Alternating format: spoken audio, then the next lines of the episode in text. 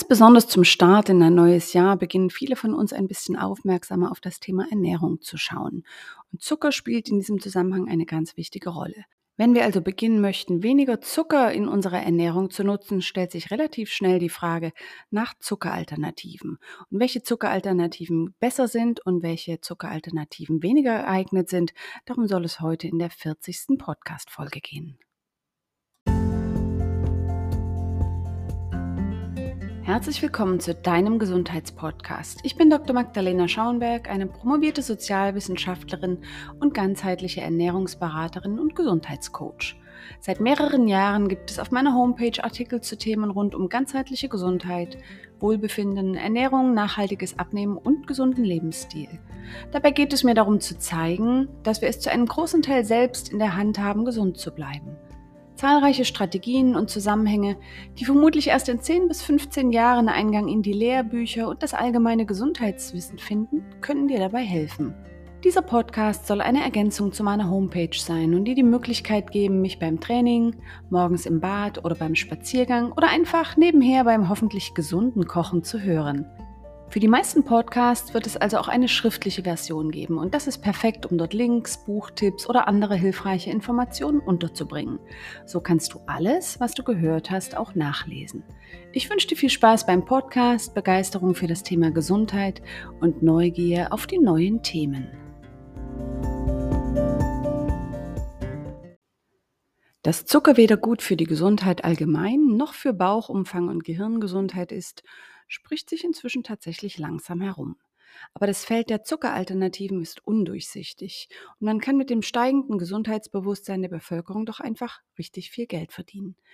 Im Podcast heute möchte ich vier Gruppen von Zuckeralternativen für dich beleuchten und zeigen, dass Kalorien beileibe nicht das einzige Kriterium sind und sein sollten, um einen Stoff zu bewerten. Lass mich trotzdem damit beginnen, was so falsch an Zucker ist und warum wir heute häufig versuchen, Zucker eher zu meiden. Zucker ist entwicklungsgeschichtlich eigentlich eine Rarität. Im Herbst, wenn Früchte reif waren und es vielleicht auch Honig gab, war die einzige Zeit, zu der es für unsere Vorfahren nennenswerte Menge an Süßem gab. Süße ist eine Quelle von Energie und in der Natur oft ein Indikator dafür, dass etwas essbar und ungiftig ist zum Überleben eine durchaus wichtige Information. Von daher ist es absolut sinnvoll, dass wir Süßes intuitiv mögen. Schon kleine Kinder bevorzugen süßen Geschmack.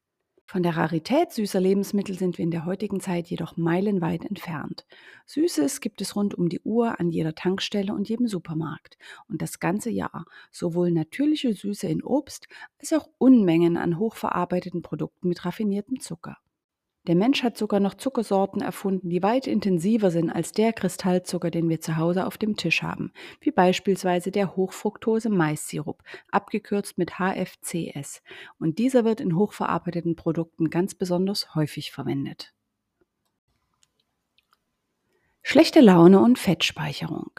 Konzentrierter Zucker ist etwas, das Belohnungssignale in unserem Gehirn aktiviert. Vielleicht habt ihr schon mal von Dopamin gehört. Gleichzeitig lässt dieser Zucker auch unseren Blutzucker ansteigen und rapide wieder abfallen. Das bringt, um es für diesen Podcast kurz zu halten, mehrere Probleme mit sich. Wenn du mehr zu dem Thema Blutzucker hören möchtest, dann solltest du dir unbedingt mein Video anschauen mit meinem Selbstexperiment zum Thema Blutzucker. Das werde ich unter dem Podcast verlinken.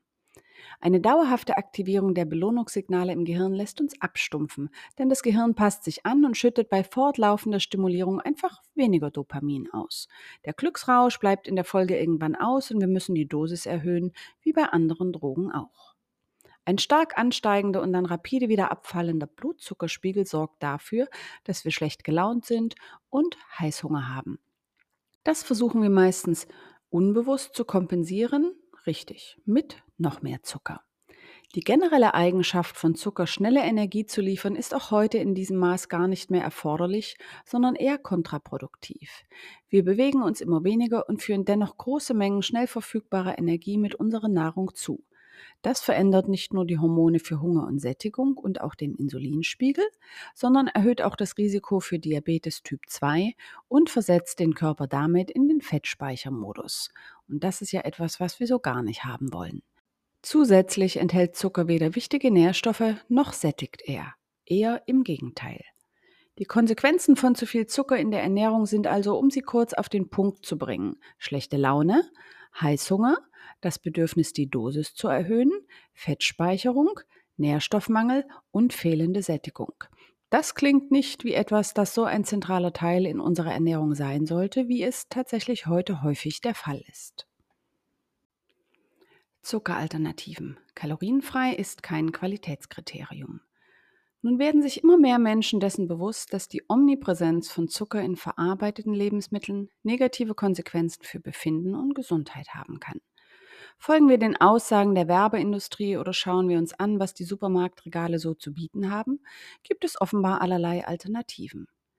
Die Liste der künstlichen Süßstoffe, kalorienarmen und kalorienfreien Süßungsmitteln und der völlig natürlichen Zuckeralternativen, das klingt, als wäre das wirklich gesund, ist inzwischen fast unüberschaubar. Kalorienfrei, kalorienarm und natürlich sind jedoch das habt ihr vielleicht schon geahnt, keineswegs Kriterien, die ein Produkt als wertvollen Zuckerersatz qualifizieren. Auch Schlangengift ist komplett natürlich und keineswegs gesund, abgesehen vielleicht von möglichen therapeutischen Effekten. Oft vergessen wir, dass der Kaloriengehalt nur ein Aspekt dessen ist, was Substanzen charakterisiert. Aber unser Körper ist keine mathematische Gleichung. Wir müssen sowohl den Blutzucker, die Belastung der Leber, die einfach unser primäres Entgiftungsorgan ist, möglicherweise die Kalorien, das Mikrobiom, also unsere Darmflora und natürlich auch die Toxizität einer Substanz in Betracht ziehen, bevor wir eine Wertung abgeben können. Und genau das möchte ich heute tun. Ich beginne mit den natürlichen Zuckeralternativen wie Honig und Co. Honig, Agavendicksaft, Ahornsirup, brauner Zucker, Rohrzucker, Kokoszucker oder Dattelzucker werden als natürlich und gesund beworben. Letztendlich unterscheiden sie sich aber nur minimal von weißem Kristallzucker, unserem Haushaltszucker. Sie sind alle zu unterschiedlichen Anteilen eine Kombination aus Glucose, das erhöht den Blutzucker- und Insulinspiegel, und Fructose. Der wird nämlich nur über die Leber abgebaut und alle beinhalten eine vergleichbare Menge an Kalorien je 100 Gramm, nämlich etwa 300 Kalorien. Die Spuren von Mineralstoffen und Vitaminen sind nicht in dem Maß entscheidend, um eines der Süßungsmittel deutlich besser dastehen zu lassen als andere.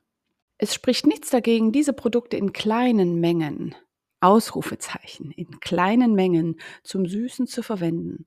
Wenn wir allerdings glauben, dass ein brauner Zucker oder ein natürlicher Agavendicksaft einen Freifahrtschein mit sich bringen, dann tun wir uns damit keinen Gefallen und essen weit mehr davon, als es gut für uns wäre, weil es ja einfach so natürlich ist. Ein 1 zu 1 Wechsel von Haushaltszucker auf eine dieser natürlichen Süßungsmittel bringt also praktisch keine Verbesserung mit sich, es sei denn, wir nutzen den Wechsel, um die Süße in unseren Lebensmitteln generell zu reduzieren. Ein kurzes Fazit zu Honig und Co. Wer Körperfett reduzieren möchte oder Diabetes Typ 1 oder 2 hat, mit Insulinresistenz diagnostiziert wurde, das ist oft eine Vorstufe zu Diabetes, eine nicht alkoholische Fettleber hat oder sich selbst als zuckersüchtig einstufen würde, sollte mit diesen Zuckeralternativen sehr sparsam umgehen denn sie erhöhen den Blutzuckerspiegel und stoppen damit die Fettverbrennung, überlasten aber gleichzeitig die Leber und erhöhen das Risiko für Insulinresistenz und Diabetes.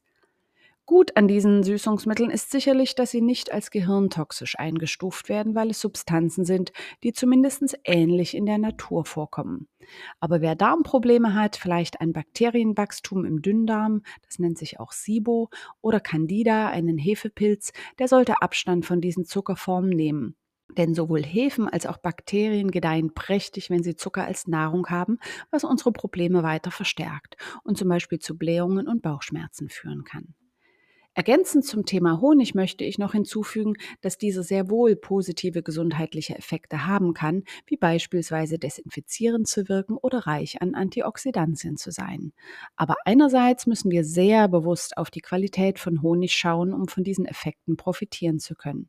Ist er beispielsweise erhitzt oder mit Zucker gestreckt, ergibt es eine mindere Qualität.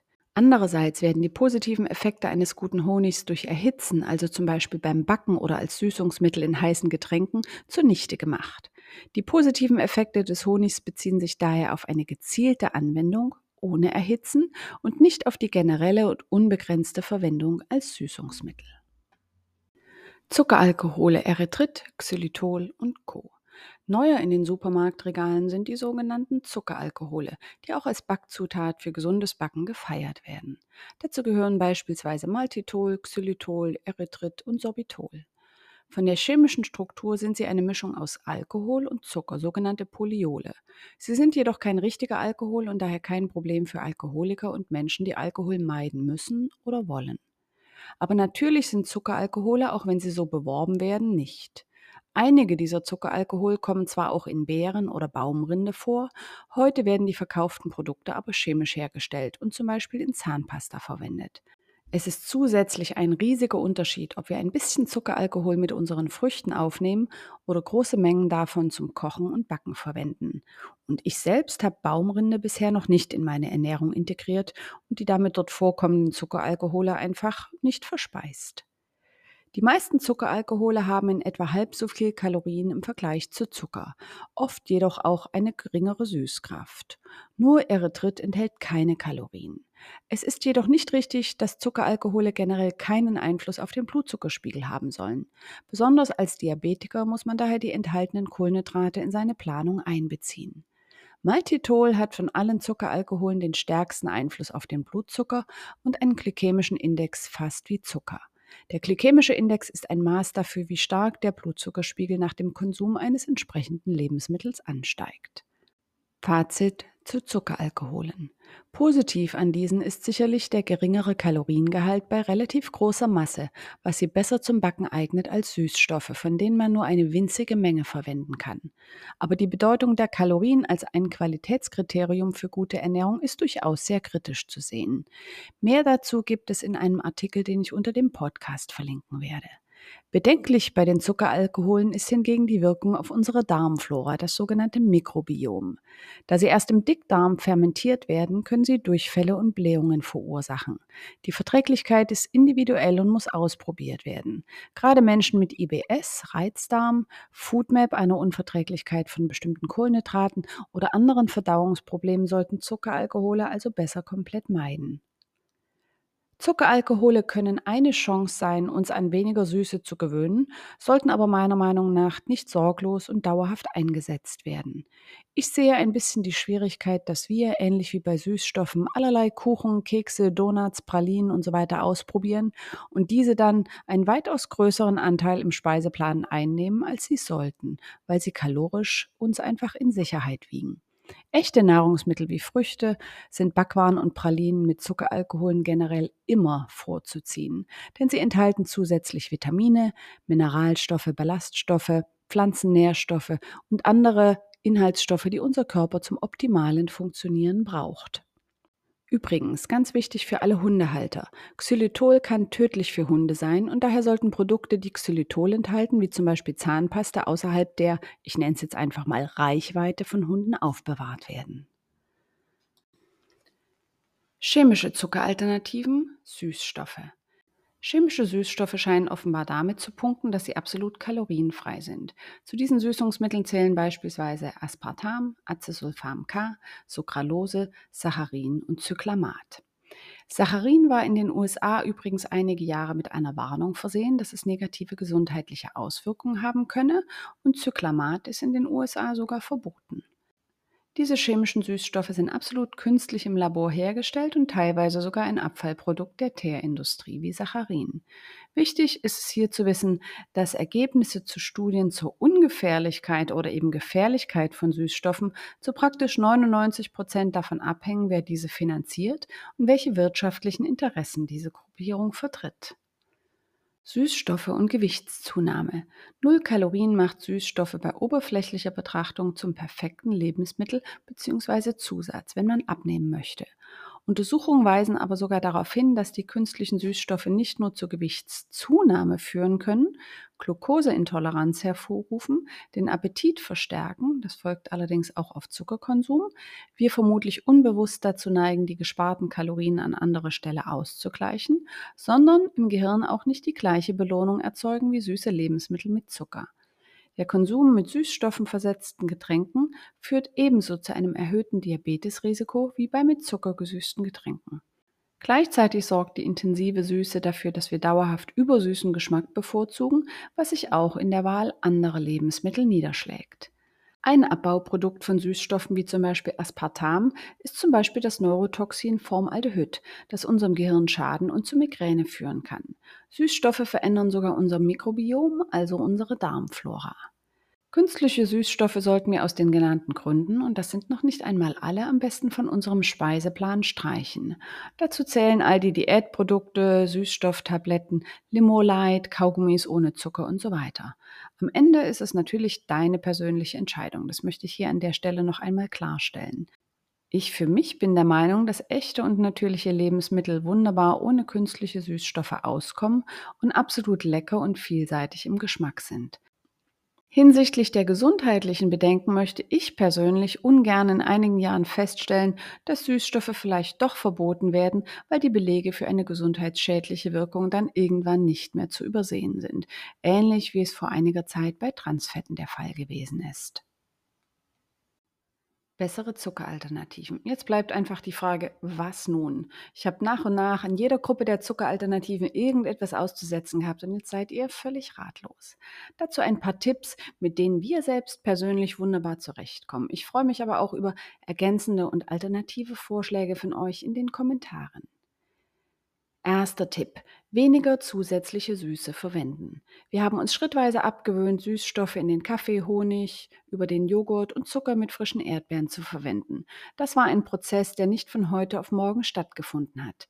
Gleichzeitig werfe ich beim Einkaufen immer einen Blick auf die Zutatenliste, wenn ich verarbeitete Produkte kaufe. Zuckerbomben wie Ketchup und Rübensirup gibt es bei uns einfach nicht. Sie wären uns inzwischen vielleicht auch einfach zu süß. Gleichzeitig hat unser spannendes Experiment mit einem dauerhaften Glukosemonitor auch zu einem noch besseren Bewusstsein geführt, welches Lebensmittel welche Wirkung hat. Den Vortrag, der daraus resultiert und den ihr auf YouTube findet, verlinke ich unter diesem Podcast. Datteln und Rosinen zum Backen. Das ist der zweite Tipp. Für Kuchen und Pralinen eignen sich Rosinen und klein geschnittene getrocknete Datteln wunderbar. Andere Trockenfrüchte sicherlich auch. Vielleicht möchtest du zu Beginn einfach die Zuckermenge im Rezept halbieren und den Rest mit ein paar Rosinen oder Datteln ersetzen. Gut ist es, wenn du schon begonnen hast, weniger Süße zu mögen und den subtilen Eigengeschmack von Lebensmitteln wieder wahrnehmen kannst. Drittens. Stevia passt. Nur manchmal. Stevia ist einer der Süßstoffe, die relativ unbedenklich sind, aber durch ihren Eigengeschmack, der so leicht lakritzartig ist, nicht immer passen. Für Kräutertee kann Stevia lecker sein, in Kaffee meiner Erfahrung nach eher nicht, also einfach ausprobieren. Viertens. Monkfruit oder Mönchsfrucht. In Deutschland ist das bisher nicht verfügbar, aber zum Beispiel bei iHerb, also online kann man das kaufen. Es ist die sogenannte Mönchsfrucht, die in China schon seit Tausenden von Jahren zum Süßen verwendet wird. Hier muss man jedoch aufpassen, denn viele Mischungen werden mit Zuckeralkoholen, zu denen hatte ich gerade etwas gesagt, angeboten. Am besten lässt es sich mit einem flüssigen Mönchsfruchtextrakt arbeiten, weil eine winzige Menge ausreichend ist. Aber hier sollte man zwischendrin auch immer wieder probieren, weil man schnell zu viel verwenden kann. Süßholzwurzel. Diese zu den Kräutern gehörende Wurzel gibt vor allem Kräutertees eine leckere Süßholznote, die ihr vermutlich aus einigen Gewürztees bereits kennt. Man mag den Geschmack oder eben nicht. Ich bin ein bekennender Süßholzwurzel-Fan.